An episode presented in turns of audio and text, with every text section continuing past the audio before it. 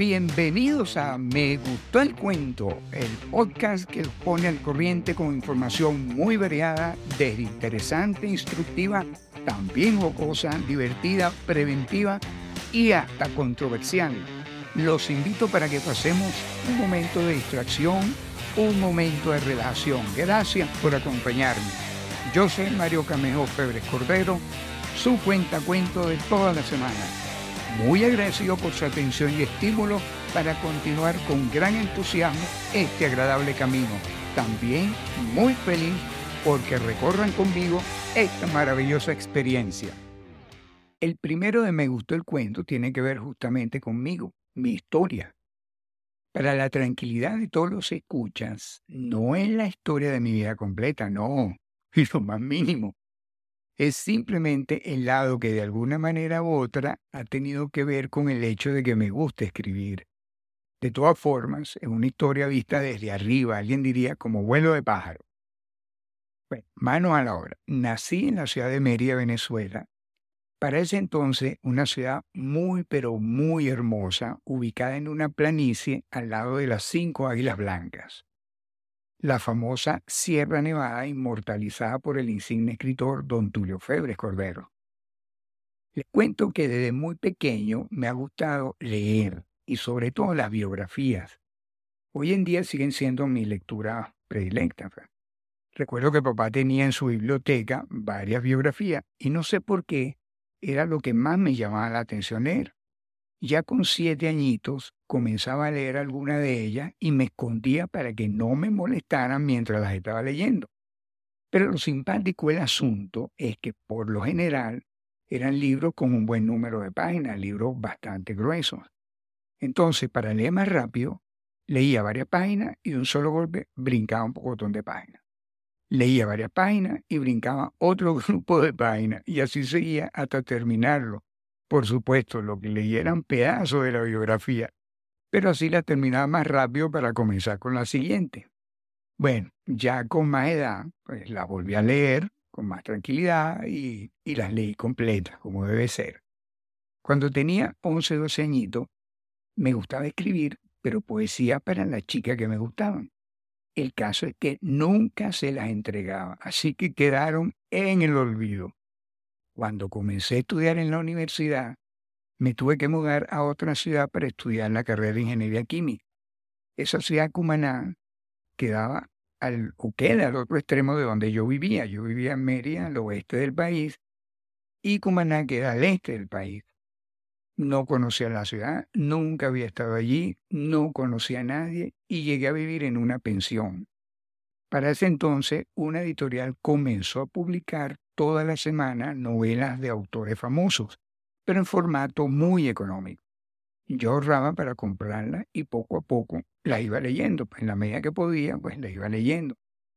Vivía en una época de muchos cambios culturales que influenciaban en la conducta de nosotros los jóvenes. Estoy hablando de finales de la década de los 60 y los 70, siglo pasado.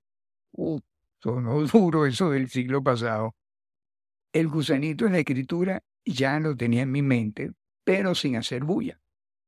Tengo una anécdota de algo que me ocurrió en ese entonces y que para ese momento no le di la más mínima importancia, pero después de muchos años comprendí el verdadero sentido. El cuento es el siguiente. Estando ya en el ciclo básico en la universidad, veíamos, además de las materias correspondientes a la carrera, también materias humanísticas una de ellas fue literatura. El profesor, de quien lamentablemente no me recuerdo su nombre, hacía unas clases bastante dinámicas. A mí me encantaban esas clases, realmente. ¿no? Nos ponía a discutir y a escribir ensayos sobre algunos temas y obras en particular. En un momento dado, nos mandó a leer y hacer un ensayo tanto del Ulises del irlandés Jane Joyce como de la metamorfosis del astrohúngaro Frank Kafka. Esta última, por casualidad, me la había leído recientemente. Cada ensayo valía un examen.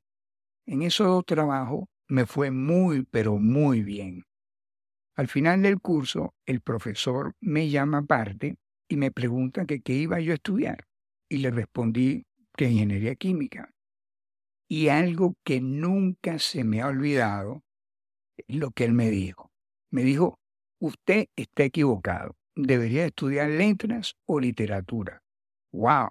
La verdad es que me sorprendió completamente su comentario, ¿no? Quizás él veía en mí algo que yo ni siquiera le había prestado la más mínima importancia. El gusanito de la escritura ocasionalmente hacía alguna bulla dentro de mí, pero sin que yo le prestase la menor atención. Otra anécdota, en uno de estos días, buscando una información en mi biblioteca, me topé con un cuaderno que tiene conmigo desde mi época del posgrado. Estamos hablando de finales de los años 70, siglo XX, otra vez, sí, historia patria, pero que no lo había tocado por años. Se me ocurrió abrirlo y justamente en la primera página y en las primeras líneas, a que no saben lo que vi, me encontré con la siguiente frase. Al fin, al fin comienzo lo que desde hace tiempo he estado por hacer, escribir. Fecha agosto 1979. ¡Wow! Sí, escribí algunas reflexiones, algunas reflexiones sobre temas variados, y de nuevo paré. Estaba haciendo mi posgrado en Francia, refinación petrolera, nada más alejado de la escritura, a menos que sea la de los apuntes, y estaba iniciando la segunda etapa que me demandaba mucha atención. Así que, chao, Cenito, no seguí escribiendo, me dediqué de lleno a terminar el posgrado. Algo que me llamó mucho la atención desde muy joven fue el tema sobre política petrolera. Comencé a interesarme en esa materia a partir de haber leído un libro que tenía papá en su biblioteca y que se titula Aves de rapiña sobre Venezuela, de Norman Dupray. Yo tenía para ese entonces apenas 14, 15 años. Es un libro sobre historia contemporánea de Venezuela, pero en el que además del tema principal usaba como telón de fondo el asunto de la política petrolera en nuestro país. Luego, ya desde antes de irme al posgrado, venía involucrándome más en la lectura de ese tema en particular. Igual la continué cuando estaba afuera. Cuando regresé, comencé a trabajar en una empresa petrolera e inicié la creación de mi propio archivo sobre información petrolera. Un archivo que lo cultivé durante unos buenos años y realmente bastante completo.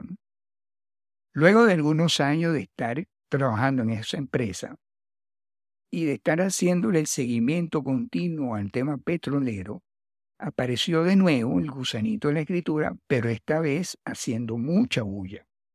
Y decidí comenzar a escribir artículos sobre política petrolera.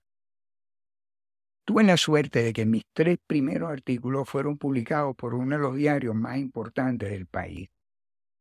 Ahora, haciendo un pequeño paréntesis, yéndome para, hacia otra historia, para ese entonces, en una oportunidad, fui invitado a cenar en casa de unos compadres. Allí conocí a una periodista muy reconocida que se acababa de ganar el Premio Municipal de Periodismo en Radio. Conversamos, conversamos de todo y por supuesto no faltó el tema petrolero. Al final me invitó, de su, a, me invitó a uno de sus programas en radio para entrevistarme sobre ese particular. Acepté, tuvimos el programa, eh, había tenido muy buena receptividad, me llamó me dijo justamente eso, que el programa tuvo buena receptividad y que me quería invitar de nuevo. Realmente me encantó, ese ambiente me encantó, la cabina, hablar a través del micrófono para el público, preguntas, respuestas. Bueno, entonces volví a aceptar. Tuvimos el programa y días después me llama y me dice que el programa había tenido de nuevo muy buena receptividad. Pensé que me iba a volver a invitar, ya que no saben qué ocurrió a que no saben qué ocurrió en ese momento. Me invitó, pero no para volverme a entrevistar, sino para que sacáramos un programa en la radio, para que juntos sacáramos un programa. ¡Wow! ¡Qué de verdad! Bueno, me fascinó la propuesta. Sin salir del asombro, le dije por supuesto que sí. Comenzamos a hacerlo era un programa de entrevistas. Me saqué mi título de locutor y Sirio hicimos varios programas hasta que un día por causa mayor, causas mayores, ajena a mi voluntad, la llamé y le dije que no podía continuar con el programa y lo peor de todo es que tuve también que parar de escribir los artículos. Ya además había escrito varios artículos para un periódico de mi ciudad natal y otro para una revista que estaba comenzando a ser publicada en la capital. Otra vez la escritura, con gusanito y todo, para el congelador. Les tengo una muy buena noticia. La semana que viene, en Me Gustó el Cuento, continuaremos con la segunda parte de esta historia. ¿Cómo y por qué comencé con el podcast? Ya saben, si quieren enviarme algún comentario, sugerencia, crítica, por supuesto, siempre y cuando sea constructiva, o alguna recomendación sobre algún tema en particular que quieran escuchar, también lo pueden hacer y, ¿por qué no? Una felicitación, un estímulo, una motivación. Lo pueden hacer a través del correo me gustó el cuento arroba gmail.com. Gracias, gracias, gracias, mi querido copiloto, compañero de ruta, por haberme acompañado. Si les gustó, no se olviden darle clic al botón de suscribirse y además también de compartirlo con su familia, con sus amigos, su compañero de trabajo, con sus compinches, con los vecinos, con lo de al lado y con el de Maya también, con todo el que quieran. Hagamos que este momento también sea agradable para alguien más. Un fuerte y cálido abrazo para todos y recuerden, un buen oyente no solo es popular en todas partes, sino que acaba aprendiendo cosas. Nos volvemos a encontrar la próxima semana en Me Gustó el Cuento.